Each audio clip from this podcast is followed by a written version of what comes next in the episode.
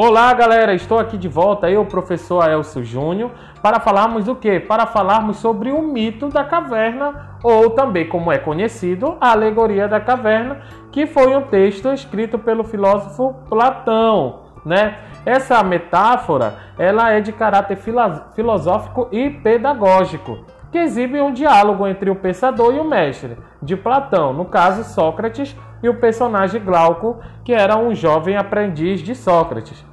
Então, este é um conto cheio de simbologias. Platão nos apresenta conceitos e situações que versam é, sobre a busca pelo conhecimento em contraste com a ignorância e a manipulação.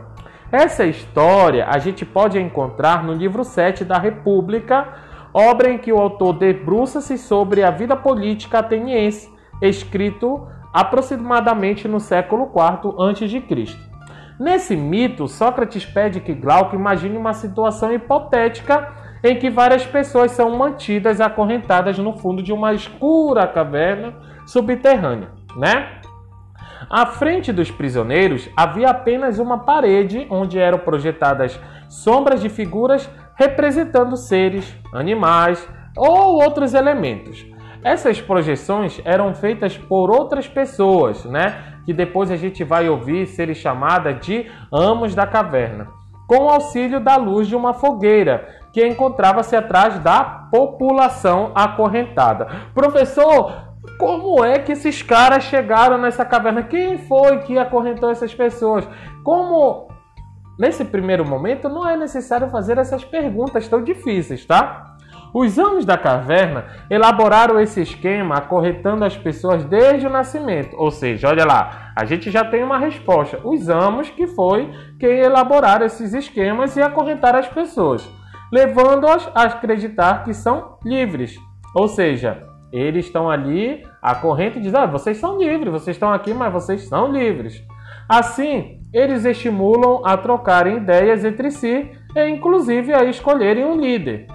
Como a única realidade que os prisioneiros conheciam era aquela, eles acreditavam que as sombras exibiam o mundo real, que tudo o que havia para ser explorado no universo eram projeções. Então, contentavam-se com aquele espetáculo e não tinham outras aspirações. Entretanto, contrariando as expectativas, um dos prisioneiros começa a refletir sobre sua condição e percebe que existe algo de muito errado. Assim, um dia ele consegue se libertar e caminhar pela caverna, percebendo a fogueira, os amos e as silhuetas. Ao olhar a luz da fogueira, seus olhos ficam ofuscados, pois ele nunca tinha visto a luminosidade. Ele caminha, mas muito para fora da, da, da caverna. E com dificuldade, ele chega à saída da caverna, deparando-se com a luz ainda mais intensa é a luz do sol. O homem liberto, a princípio, sente um enorme desconforto. Não consegue enxergar nada, pois a vida inteira ele estava preso e seus olhos não estão acostumados com a luminosidade. Entretanto, aos poucos desenvolve um olhar capaz de lidar com o mundo exterior. A partir de então, passa a ver a realidade e viver outras experiências que não eram possíveis dentro do, da escura caverna. Professor, como é isso? Você se lembra dos mineiros lá do Chile que passaram dias e dias lá subterrâneo, preso? Quando eles saíram, precisaram usar óculos, né? Por quê? Porque os olhos deixam de se acostumar com a luminosidade, né? Então, quando sai da caverna, né, sente essa dificuldade. Após um tempo explorando o novo mundo, o homem sente a necessidade de contar aos seus pares o que havia descoberto. Não é uma fofoca, viu? Ele está saindo lá para dizer: ei, olha, eu acabei de descobrir alguma coisa, né? Por essa minha intuição de que isso aqui não está certo. Então, no diálogo proposto por Platão, Sócrates diz que Glauco supôs o que aconteceria se tal homem retornasse à caverna a fim de abrir os olhos de seus irmãos.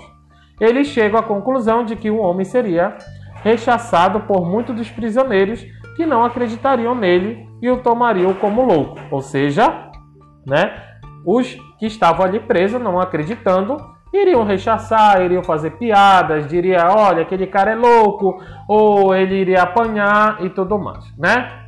Então a gente pode interpretar e analisar esse mito de, de que forma? O conto, ele nos apresenta alguns ensinamentos através da simbologia.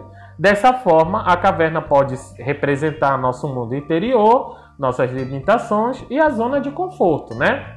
Já os prisioneiros são todos os indivíduos que na realidade vivem um tipo de escravidão inconsciente. Se lembram do filme Matrix, né? Nós temos ali essa mesma estrutura, né? O mundo sensível e o mundo inteligível.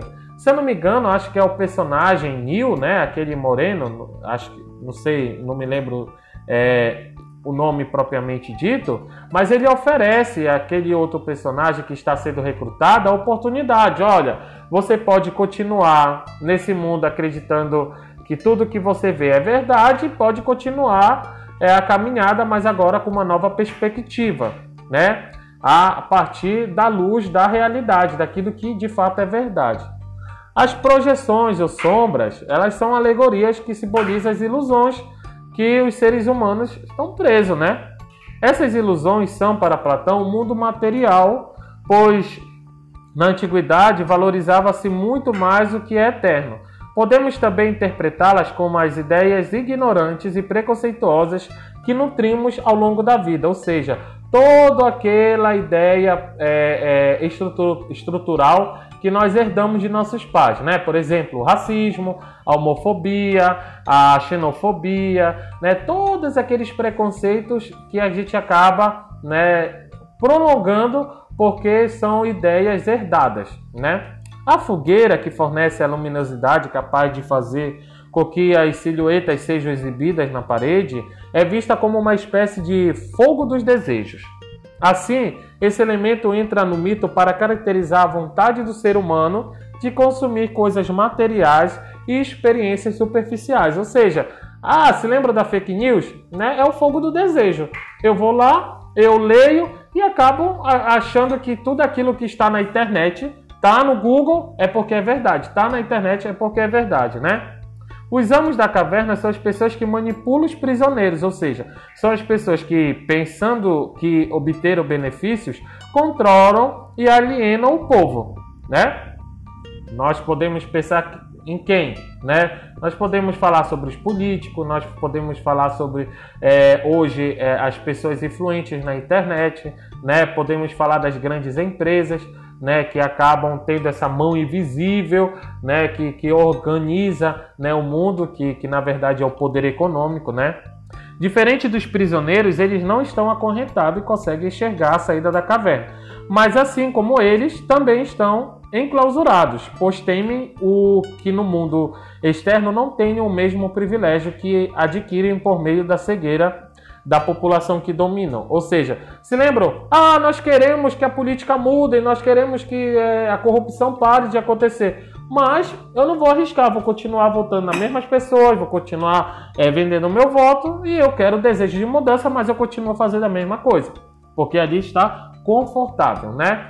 O último símbolo que apare é, aparece no mundo, que é a luz do sol, que significa a ideia do bem, conceito trazido por Platão que nos diz sobre a luz da sabedoria, do conhecimento e da verdade.